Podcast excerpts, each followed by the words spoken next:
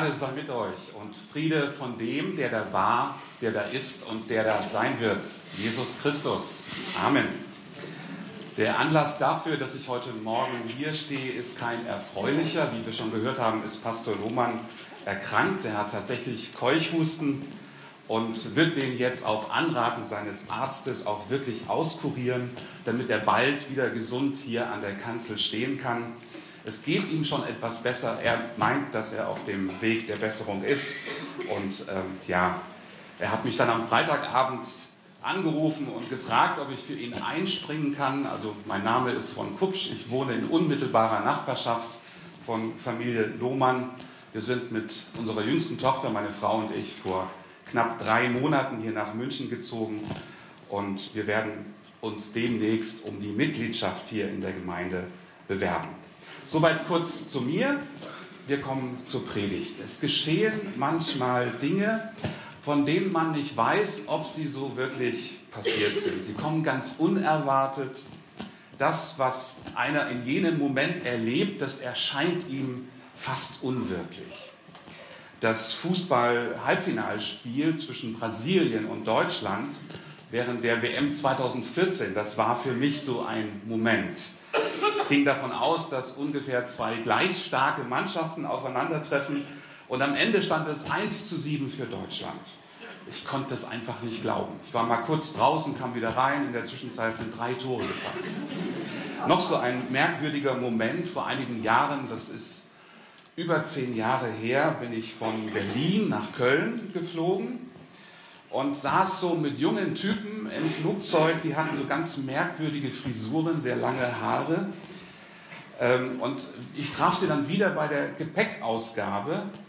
Äh, wir mussten, also ich musste mit ihnen zusammen noch warten, bis unser Gepäck endlich kam. Und als die Sachen dann da waren, sind wir so gemeinsam äh, auf den Ausgang zugegangen. Da ging die Schiebetür auf. Und in dem Moment erwartete uns ein gewaltiges Blitzlichtgewitter. Ein Teenie-Geschrei, das an die Zeiten der Beatles erinnerte und ich war völlig perplex.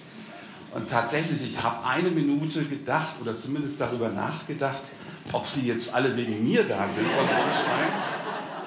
Aber irgendwie habe ich das ganz schnell wieder beiseite gelegt. Ich habe mir dann jemanden geschnappt und gefragt, was ist ja eigentlich los? Und dann sagte er mir der ganz aufgeregt, das ist die Band Tokyo Hotel. ähm, ich muss gestehen, ich hatte bis dahin nicht von der Band gehört. Und ihr könnt euch vorstellen, was meine Kinder dachten, als ich das am nächsten Tag zu Hause erzählte. Es gibt solche Momente, in denen passiert etwas Unerwartetes. Wir können es nicht fassen. Wir meinen vielleicht sogar Teil eines Films zu sein. Und ein solcher Moment wird uns in der Bibel im Evangelium des Lukas überliefert. In Lukas 19, 1 bis 10 wird davon berichtet, wie das Königreich Gottes in das Herzen eines Menschen einzieht. Diesen Text wollen wir uns genauer anschauen. Bevor wir das tun, werde ich noch beten. Lieber Herr, himmlischer Vater, wir danken dir für den Sonntag, an dem du uns in besonderer Weise zur Sammlung rufst und zu uns reden möchtest. Du hast verheißen, dort gegenwärtig zu sein, wo wir im Namen deines Sohnes versammelt sind. Wir kommen als die Hungrigen, speise uns. Wir kommen als die Durstigen, erquicke uns. Wir kommen als die Tauben, öffne uns die Ohren. Wir kommen als die Blinden, erleuchte uns. Wir sind Bettler, Fülle unsere leeren Hände und Herzen. Wir denken an dieser Stelle noch einmal besonders an Familie Lohmann und alle anderen Kranken in der Gemeinde. Stärke du sie, lass es in ihnen und um sie herum besser werden. Rede du zu deiner Gemeinde in den vielen Gottesdiensten, die heute stattfinden, auch hier bei uns. Amen. Darfst du ein Knattern hier? Stört ein bisschen. Soll ich es umstellen auf das normale Mikro? Geht das? Okay. Bitte? Ich glaube, ich darf das nicht biegen, wurde mir gesagt. Stell, können wir umstellen? Okay.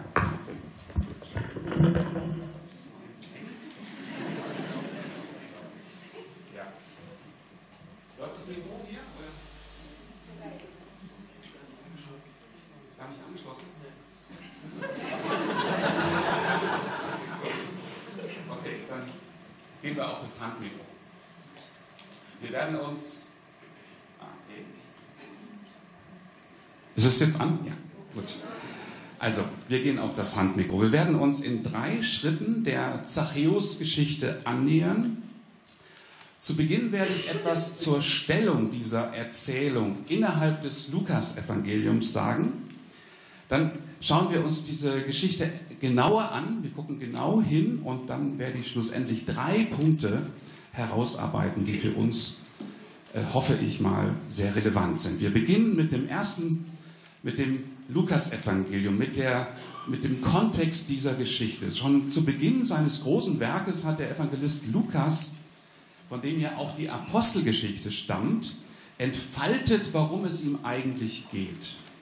Lukas hat sorgfältig recherchiert und Erzählungen und und von Jesus zusammengestellt. Er überliefert keine Legenden, sondern wahre Begebenheiten. Teilweise haben sie sich vor den Augen der Apostel zugetragen. Lukas selbst gehört nicht zu den Aposteln, er war Arzt von Beruf, aber er hat die Geschichten, die er aufgeschrieben hat, sorgfältig geprüft. Er hat sein Evangelium geschrieben, damit seine Leser einen sicheren Grund für die christliche Lehre haben. Petrus, einer der ersten Jünger, die mit Jesus damals unterwegs waren, schreibt dann an anderer Stelle des Neuen Testaments, denn wir sind nicht ausgeklügelten Fabeln gefolgt, da steht wörtlich Mythen, als wir euch kundgetan haben, die Kraft und das Kommen unseres Herrn Christus, sondern wir haben seine Herrlichkeit selber gesehen. Also Lukas legt Wert darauf, dass das, was er schreibt, keine Erfindungen sind, keine Legenden sind, sondern dass er das sehr gut, dass er das wissenschaftlich geprüft hat. Der Lukas ist der Wissenschaftler unter den Evangelisten. Im Mittelteil des Lukas-Evangeliums finden wir dann allerlei Gleichnisse und Erzählungen über das Reich Gottes. Etliche davon werden nur bei Lukas berichtet. Und Lukas geht es um Antwort auf die Frage, wie können Menschen unter die Herrschaft Gottes kommen? Wie können Menschen in das Reich Gottes hineingelangen? Die Geschichte vom reichen Jüngling, die uns im 18. Kapitel überliefert wird, gibt uns eine Antwort auf diese Frage. Wir erinnern uns, ein reicher Mann kommt zu Jesus und er wollte wissen, wie man das ewige Leben erlangen kann. Er war ein frommer Mann. Er hat die Gebote beachtet. Jesus wusste allerdings, dass er das Geld liebte. Und so fordert er den jungen Mann auf, sein gesamtes Vermögen zu verkaufen und den Ertrag an die Armen zu verteilen. Und Lukas schreibt, der Mann wurde ganz traurig, denn er war sehr reich. Und dann sagt Jesus, es ist leichter, dass ein Kamel durch ein Nadelöhr gehe, als dass ein Reicher in das Reich Gottes komme. Ich habe früher einmal gehört, dass der Begriff Nadelöhr ein Bild ist für ein Tor, ein Zugang zu einer Stadt, durch das ein Kamel gerade noch so durchpassen würde. Ähm, aber das hat irgendwann mal Eingang gefunden in einen Kommentar und ist dann immer wieder kopiert worden. Das ist gar nicht gemeint. Gemeint ist etwas anderes. Es ist unmöglich, dass ein Reicher oder ein Kamel durch ein Nadelohr, Nadelohr hindurchkommt. Die Leute, die das hörten, als Jesus damals die Geschichte vom reichen Jüngling erzählte, die fragten dann, ja, wer kann denn dann überhaupt gerettet werden? Und was antwortet Jesus? Er sagt, es ist einem Menschen unmöglich. So wie es unmöglich ist, dass ein Kamel durch ein Nadelöhr kommt, so ist es unmöglich, dass ein Mensch durch menschliches Vermögen in das Reich Gottes hineinkommt. Das geht nicht. Das passt nicht. Aber Jesus ist noch nicht fertig. Er fügt dann etwas hinzu und sagt, was bei Menschen unmöglich ist, das ist bei Gott möglich. Mit anderen Worten, Gott schafft es sogar, einen Reichen durch ein Nadelöhr zu bringen. Gott kann reiche Menschen unter die Herrschaft Gottes führen. Aber wie geht das? Wie kommt so ein reicher Mann unter die Herrschaft Gottes? Und die Antwort, so scheint es, gibt die Erzählung von dem Zöllner Zachäus. Es geht um die gleiche Frage. Während sich der reiche Jüngling zurückzog, zeigt Lukas nun, wie Gott selbst es schafft, einen Reichen durch ein Nadelöhr zu bringen. Ist auf den ersten Blick vielleicht schwer erkennbar, aber die Zachäus-Geschichte zeigt uns, wie das Reich Gottes das Herz eines Menschen erobert. Ein Mensch, der es weder verdient hat, der es noch erwartet hat. Wir wollen uns jetzt diese Geschichte anschauen. Viele von uns kennen sie aus den Tagen des Kindergottesdienstes. Und trotzdem lohnt es sich noch einmal genauer hinzuschauen. Jericho liegt in der Nähe von Jerusalem. Durch die Stadt hindurch führen allerlei Handelswege, Straßen, die an die Küste führen, aber auch Wege, die nach Syrien im Norden führen oder nach Ägypten im Süden. Die Leute kommen, um Sachen zu kaufen und verkaufen. Jeder Stadtbesucher muss durch ein Stadttor hindurch. In diesem Tor gibt es äh, Zollstationen und die Zöllner knöpfen den Leuten richtig viel Geld ab. Zachäus ist kein gewöhnlicher Zöllner, er ist Oberzöllner. Er hat zahlreiche Mitarbeiter und er verdient gutes Geld. Und er glaubt, dass Reichtum glücklich macht. Und er hat sich etwas Besonderes einfallen lassen. Er kassiert nicht nur die vorgeschriebenen Steuern, sondern auch noch Sondersteuern. Auf diese Weise hat er es zu einem ansehnlichen Vermögen gebracht. Er kann sich fast alles kaufen, was man sich zur damaligen Zeit kaufen konnte. Die Frage ist aber natürlich, kann man sich ein erfülltes Leben kaufen? Kann man sich Glück kaufen? Wohl kaum. Wir wissen, dass Glück sehr viel mit gelingenden Beziehungen zu tun hat. Und die Leute mochten Zachäus nicht. In ihren Augen war er ein korrupter Zöllner, dem man möglichst aus dem Weg geht. Ich weiß nicht, ob ihr mal Erfahrungen mit dem Zoll gemacht habt. Wir haben als Familie einige Jahre in der Studentenmission im Ausland in Osteuropa gearbeitet und äh, ich bin ungefähr 20 Mal durch den Zoll zwischen Polen und Litauen durchgefahren. Und da konnte ich so beobachten, was da passiert. Man musste damals mit unter 30 Stunden warten, bis man über die Grenze rübergekommen ist. Und diese Zöllner, die haben scheinbar sehr viele Freunde und alle immer ganz lieb und herzlich. Die Zöllner bekommen Geschenke, sie werden höflich behandelt und sie genießen es, wenn ihnen die Passanten jeden Wunsch von den Augen ablesen. Man könnte meinen, die Zöllner seien die beliebtesten Menschen auf der Welt. Aber das stimmt überhaupt nicht. Oft sind die Zöllner, jedenfalls an der Stelle dieser Welt, sehr einsam gewesen. Was die Leute interessiert, das waren nicht die Zöllner, das waren die Stempel. Und wenn die Leute den Stempel hatten, dann waren ihnen die Zöllner völlig egal. So ungefähr ist das auch bei Zachäus. Er hat Macht, er hat Geld und trotzdem sind seine menschlichen Beziehungen verarmt. Und eines Tages kommt dann dieser Jesus nach Jericho. Wie alle anderen muss auch er durch das Stadttor. In der Stadt herrscht, herrscht das Chaos jeder möchte Jesus sehen. Man hatte von ihm erzählt, die Leute sagten, er könne Wunder tun, er könne Kranke heilen, er verkündigt mit Vollmacht das Reich Gottes. Zachäus kennt diese Gerüchte und er will Jesus unbedingt sehen. Er hat ein Problem, er ist sehr klein. Und vor ihm stehen sehr viele Menschen.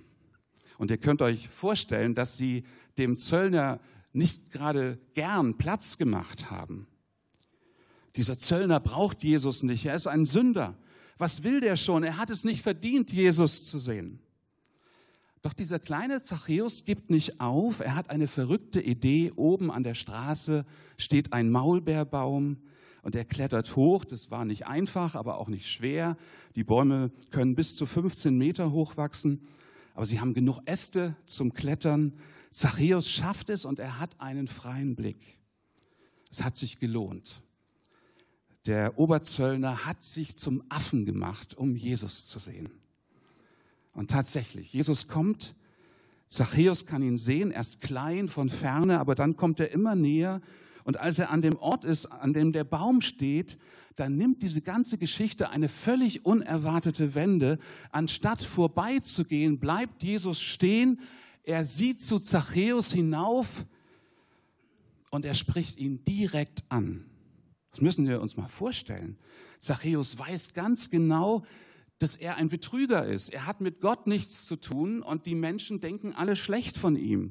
Und plötzlich, plötzlich sieht es so aus, als ob dieser Wanderprediger, Prophet oder vielleicht noch etwas Größeres, ob er zu ihm kommt und nur wegen ihm in die Stadt gekommen ist. Und er sagt dort, Zachäus, komm schnell herunter, denn ich muss heute in dein Haus einkehren. Zachäus kann es nicht fassen. Eigentlich wollte keiner etwas mit ihm zu tun haben. Die Menschen hassten ihn. Er war in ihren Augen ein großer Sünder, der in ungerechter Weise viel Geld abknüpfe. Und jetzt kommt Jesus, der derzeit wichtigste Mann in Jericho, ausgerechnet zu ihm und spricht ihn an. Er bittet Zachäus nicht, sondern in einem Ton, der eine innere Notwendigkeit andeutet, erklärt er, ich muss heute bei dir als Gast einkehren. Zachäus zögert nicht. Er steigt vom Baum herab und er gewährt Jesus Gastfreundschaft. Wir wissen nicht genau, was da passiert ist. Der Evangelist Lukas ist sehr sparsam mit seinen Worten, aber er schreibt etwas, das uns ganz nah an unser Thema heranführt. Wir können es alle lesen in Vers 6, da heißt es, und er nahm ihn mit Freuden auf. Während Zachäus sich freut, murren die Einwohner von Jericho. Lukas schreibt interessanterweise, dass alle sich beklagten. Wie kann es sein, dass dieser Jesus ausgerechnet bei diesem Zachäus ins Haus geht? Jeder auf der Straße hätte es mehr verdient, diesen Gast zu haben. Die Leute scheinen enttäuscht zu sein, sie sind wütend. Jesus ist zu einem Unreinen gegangen. Wir werden an die Berufung des Matthäus erinnert, im Matthäus-Evangelium Kapitel 9. Da wird davon beschrieben, äh, wie Matthäus, der Zöllner, der auch Zöllner war, Jesus begegnet. Er traf sich mit Jesus und mit seinen Jüngern. Sie hatten Tischgemeinschaft und die Pharisäer waren überhaupt nicht glücklich darüber. Matthäus schreibt dann, als die Pharisäer das sahen, sprachen sie zu seinen Jüngern, warum ist euer Meister mit den Zöllnern und Sündern? Und als Jesus das hörte, sagte er, nicht die Starken bedürfen des Arztes, sondern die Kranken. Jesus ist Gast bei Zachäus. Sie sitzen zusammen, sie speisen, sie reden miteinander. Was genau besprochen wird, das wissen wir nicht.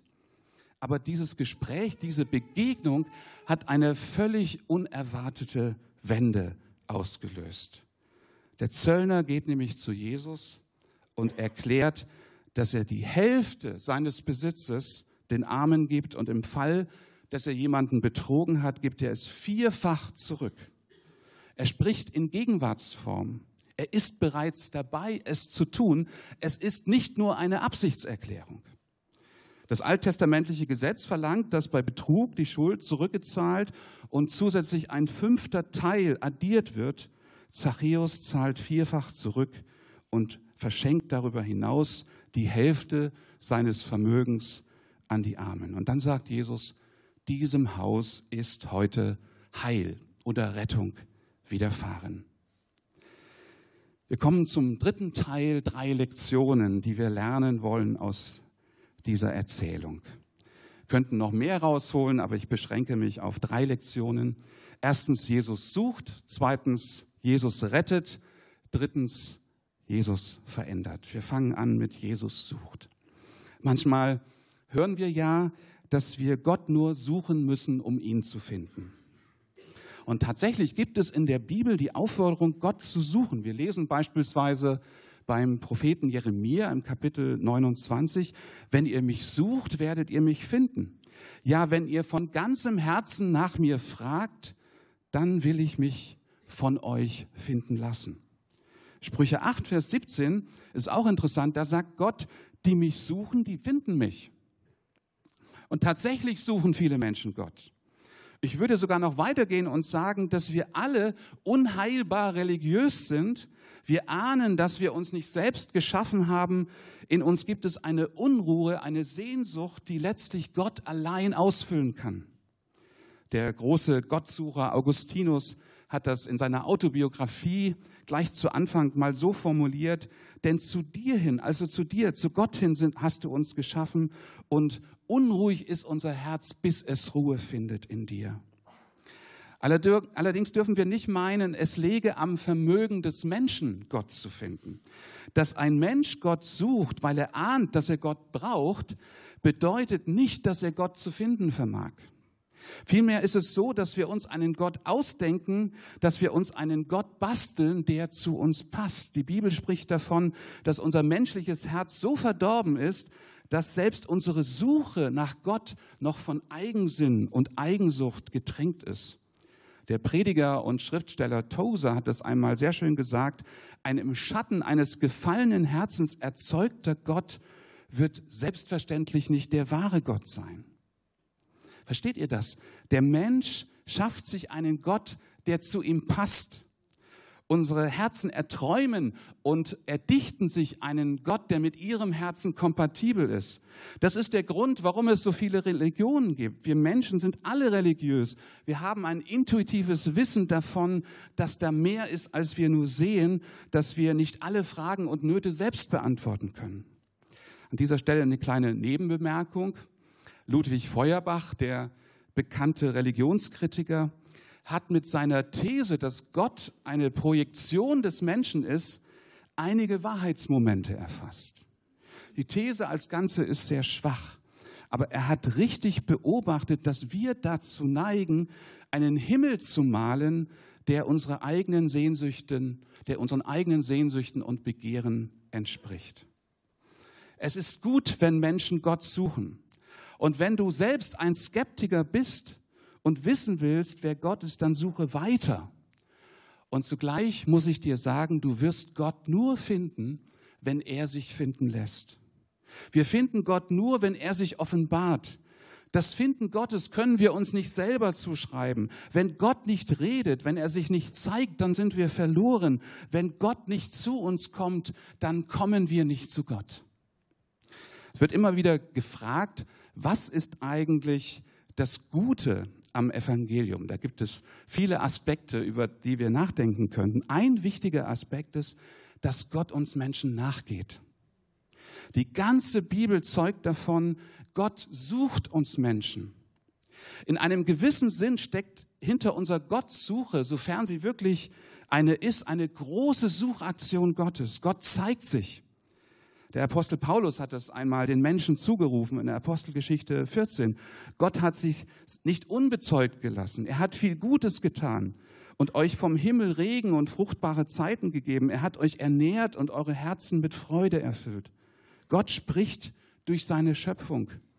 Und noch mehr, Gott hat sich in Jesus Christus offenbart. Er ist Mensch geworden. Er redet durch die Bibel. Er schenkt uns seinen Geist, damit wir verstehen, was das Kreuz, an dem Christus starb, für uns bedeutet. Jesus Christus spricht davon, dass er gekommen ist, zu suchen, was verloren ist. Dieser Zachäus, das war ein aufgeweckter Mann, ein kluger Mann. Er war so klug, dass er sich für, zum einem Affen gemacht hat, um Jesus zu sehen. Allerdings hat nicht Zachäus Gott gefunden, sondern Gott ist in Jesus auf Zachäus zugekommen. Jesus hat den Zöllner auf dem Baum gesehen. Jesus hat ihn angesprochen. Er hat sich bei ihm eingeladen. Jesus hat ihm die Augen für seine eigene Sünde geöffnet. Jesus hat gesucht, was verloren ist.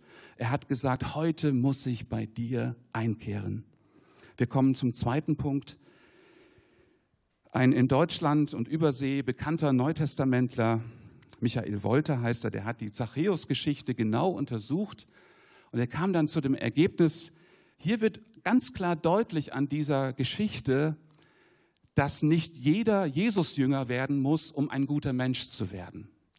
Zachäus hat nicht angefangen, an Christus zu glauben, sondern er hat erkannt, dass er Verantwortung für sein Leben übernehmen muss.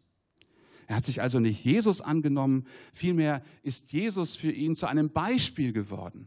Er hat sich an ihm orientiert und das Leben geändert. Ich habe keine Lust, mich mit einem großen Lukas-Kommentator anzulegen, aber ich glaube, dass er sich hier irrt. Lukas hatte gerade die Absicht zu zeigen, dass Jesus Sünder rettet. Warum bin ich mir da so sicher? Drei Punkte. Einmal möchte ich, äh, einmal steht es ausdrücklich im Text. Jesus spricht davon, dass dem Haus des Zöllners Heil widerfahren ist. Hier steht wirklich Rettung, Heil. Lukas teilt uns also mit, dass hier nicht irgendwie eine Familie einen guten Tag erlebt hat, sondern dass sie gerettet worden. Zweitens, das Jesus-Zitat, dass der Menschensohn gekommen ist, selig zu machen, was verloren ist, das bestätigt das nochmal. Wir können auch übersetzen, er ist gekommen zu retten, was verloren ist.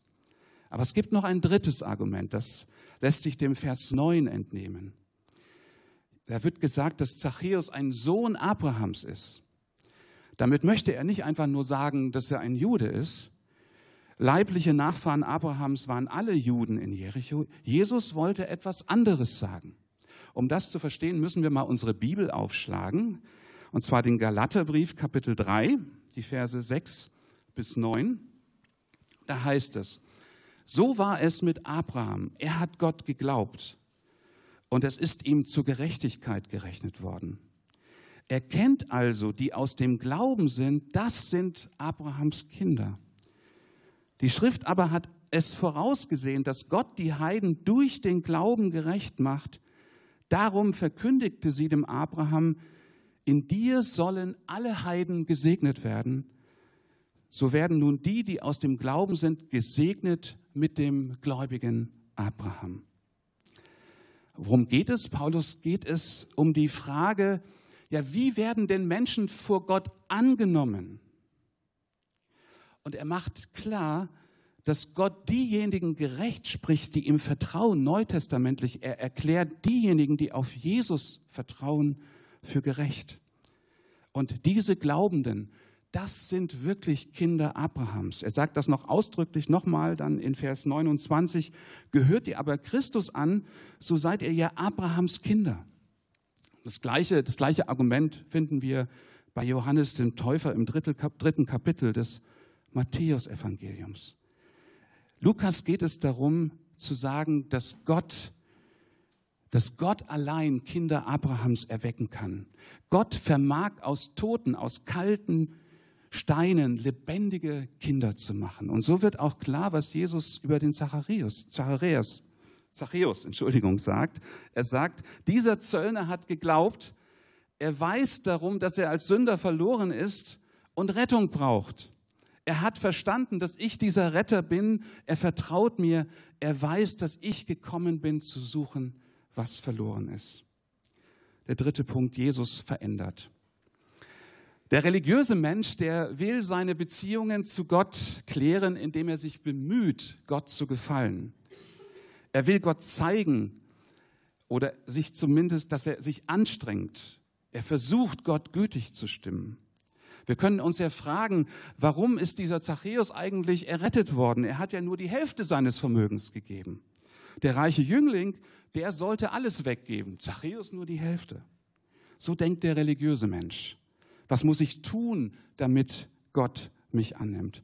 Wer so denkt, der hat noch nicht verstanden, wie heilig Gott ist und wie groß das Problem der Sünde ist. Nur einer konnte die Erwartungen Gottes wirklich erfüllen. Das war sein eigener Sohn, Jesus Christus, der gekommen ist, um zu sterben. Er, ist, er hat die, unsere Sünde am Kreuz getragen. So wird eben derjenige, der an ihn glaubt, der Gottlose, zu einem, der für Gott und vor Gott gerecht erklärt wird.